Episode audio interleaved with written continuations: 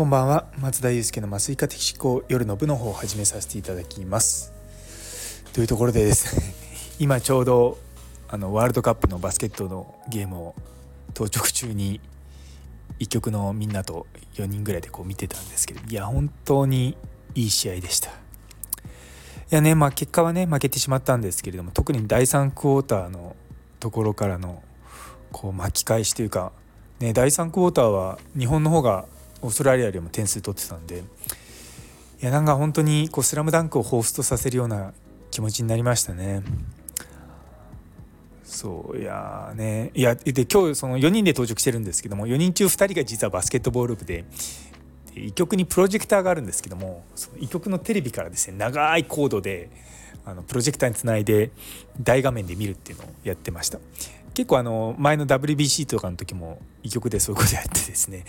まあ、時間があれば見るんですけどもまあ大体忙しくてあの入れ替わり立ち替わりっていうような感じですね、まあ、今回ちょうどその時間ぐらいに手術が全部終わってああって落ち着いたところでまた別の休館が今さっき 申し込まれたのでこれから休館になりますけども。そうなんですよ。でもやっぱりああいうねそのバスケットの試合とかあの見るとすごい盛り上がりますし特に日本代表っていうんですかね、まあ、サッカーもワールドカップもそうですし、ね、WBC もそうですしなんかそういう、ね、もちろんあの今度あるラグビーもそうですよね。なんかそういったのでこう一体感が持てるってすごくいいなって思うんですよ。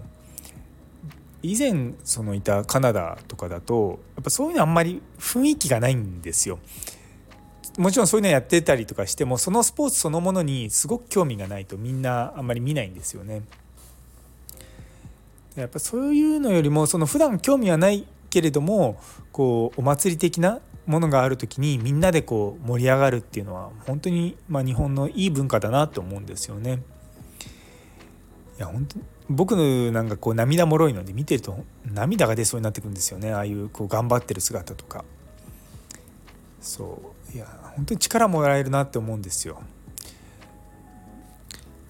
ね、バスケットボールとか「まあ、スラムダンクねとでが、まあ、一応漫画では非常に有名ですけれどもあの今日の試合日本のユニフォーム赤だったじゃないですか。もう僕にはあれがもう湘南のチームにしか見えなくてももうその段階でもう涙が出てきそうになってましたね。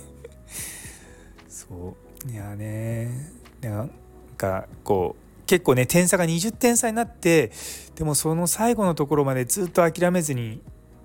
プレーしている選手たちとかあと僕一番あの感動したのは渡辺裕太選手がもうファール4ついただもらってる段階で最後のファール5個目になるところのあのシーンとか普通あそこあんなにアグレッシブにいけないよねって思うんですけどもでもやっぱりああいう何て言うのか前向きな姿勢っていうのはすごく大事だと思うんですよね。そうあのやっぱりこう最後まで諦めないってすごく大事だと思うんですよ。あの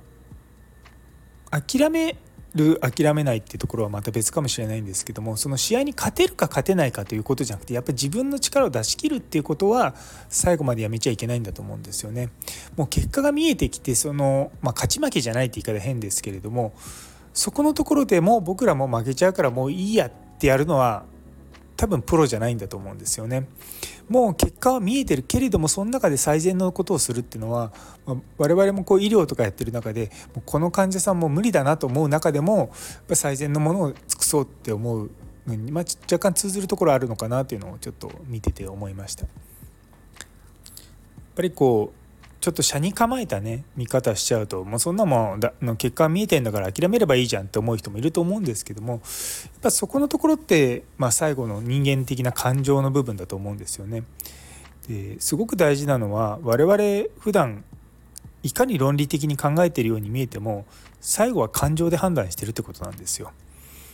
でやっぱそこのところまあ、だ感情だけでね全部物事考えの動かすのは良くないですけどもぱりその感情も大切だっていうことを意識しながらやっぱりやっていくのってすごい大事なんじゃないかなって改めてこう今日のバスケの試合を見て今こう余韻に浸ってる中で思っています。というところでまだね 2, 2試合残ってますので、まあ、そこもね応援していきたいなと思っております。